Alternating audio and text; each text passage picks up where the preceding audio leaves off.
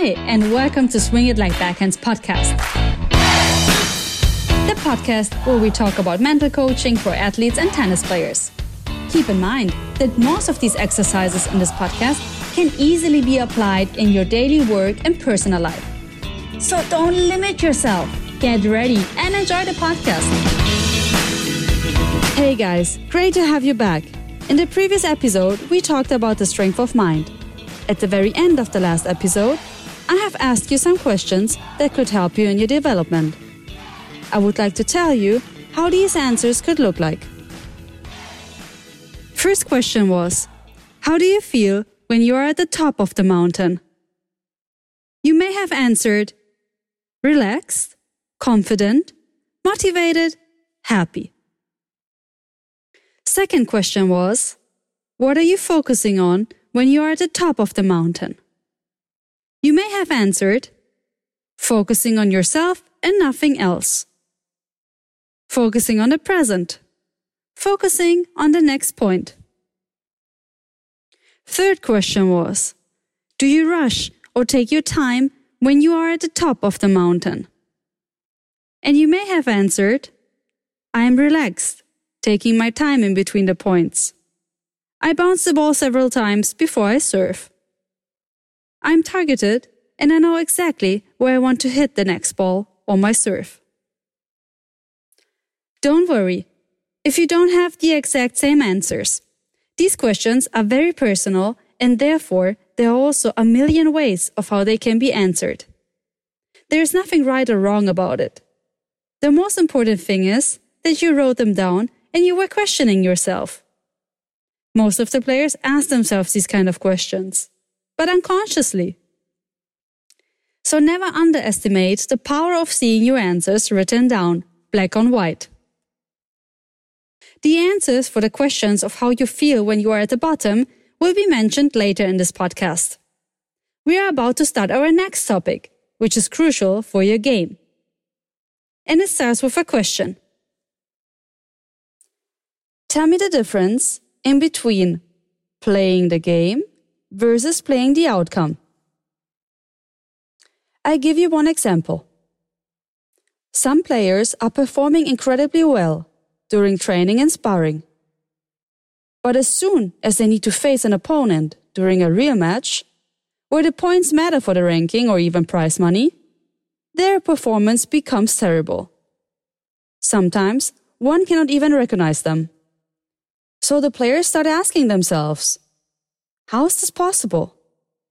Some parents may start calling their kids tennis coaches, desperately asking for help and answers, because they thought their kids are incredibly talented. I mean, the coach told them all the time that the kid has a huge potential. But how can it be that when the kid starts playing a match, it is a complete disaster? Let me explain you the situation. It's the player's mindset. Most of the time, when players practice or have sparring sessions, they focus on the following points. The game. They play point by point, shot after shot. They move up to the next point easily after mistakes. They have a high level of tolerance and acceptance. This means that they play the game on the other hand, when playing the outcome instead of playing the game, the players can become very strict with themselves, which means they want to avoid mistakes. They actually don't even accept making mistakes. They get nervous. The arm gets stiff. And they start playing tight. This gives us a clear perspective of what it means to play the outcome. If we go back to our last podcast where I was asking you, how do you feel when you are at the bottom of the mountain? You may have answered, scared, angry, frustrated. Why do I even play this sport? Why can I not play the same way as I played yesterday during my sparring session? Another question was, what are the players focusing on when they are at the bottom of the mountain? You may have answered, Why am I losing against this beginner? These strings definitely have a different tension. and the grip is so slippery. I shouldn't have eaten the bread with Nutella before I went on the court. You can see clearly that, when being at the bottom of the mountain, it is easy to focus on the problems and excuses instead of the solutions. Focusing way too much on the outcome instead of playing the game is where it gets risky for your mindset. During weak moments, the players are focused rather on problems and on questioning why is this happening instead of thinking about solutions. Question. How can we change situations like these? If you want to change the situation, you need to ask yourself, what do I need to change? What kind of technique do I need to use to play against this player?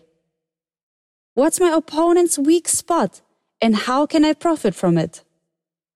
Focusing on solutions, or in other words, questioning how I will get there, is what you should be doing. Not only when you are at the top of the mountain. It's actually not very smart to ask yourself why questions. For example, why is my forehand or backhand so bad today? Why are the balls not coming? These are not questions that you should have in mind. Neither should a coach be asking you, why are you playing so bad? But if your coach anyways does, you may suggest them to come to me for some mental coaching. Last question for this podcast. Recap the information I just gave you and answer. Why is how better than why? Great! Let me hear your answers. Reach out to me via Instagram, email, and let me know what you got. It was a pleasure to tell you again a bit more about mental coaching.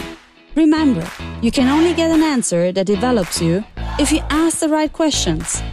The wrong questions will only make you focus on the negative aspects. Thank you so much for listening and stay tuned for the next episode. Follow me on Instagram at Swing It Like Backhand for further inspiration on keeping your body and mind fit. See you on the court. Bye!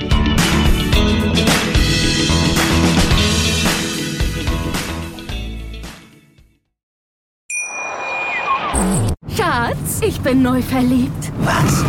Da drüben. Das ist er. Aber das ist ein Auto. Ja, eben. Mit ihm habe ich alles richtig gemacht. Wunschauto einfach kaufen, verkaufen oder leasen. Bei Autoscout24. Alles richtig gemacht.